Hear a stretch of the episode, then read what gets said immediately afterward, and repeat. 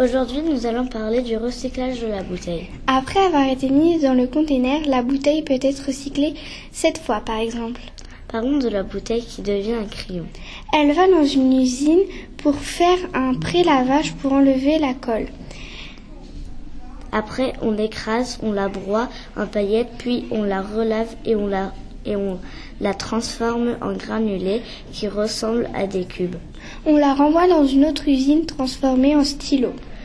C'était Camille et Chloé, à bientôt. Aujourd'hui, nous allons parler du recyclage de la bouteille. après avoir été mise dans le container, la bouteille peut être recyclée sept fois par exemple. Parlons de la bouteille qui devient un crayon. Elle va dans une usine, puis on la... f- Aujourd'hui, nous allons parler du recyclage de la bouteille. Après, a- Aujourd'hui, nous allons parler du recyclage de la bouteille. après avoir été mise dans le container, la bouteille peut être recyclée sept fois par exemple. Parlons de la bouteille qui devient un crayon.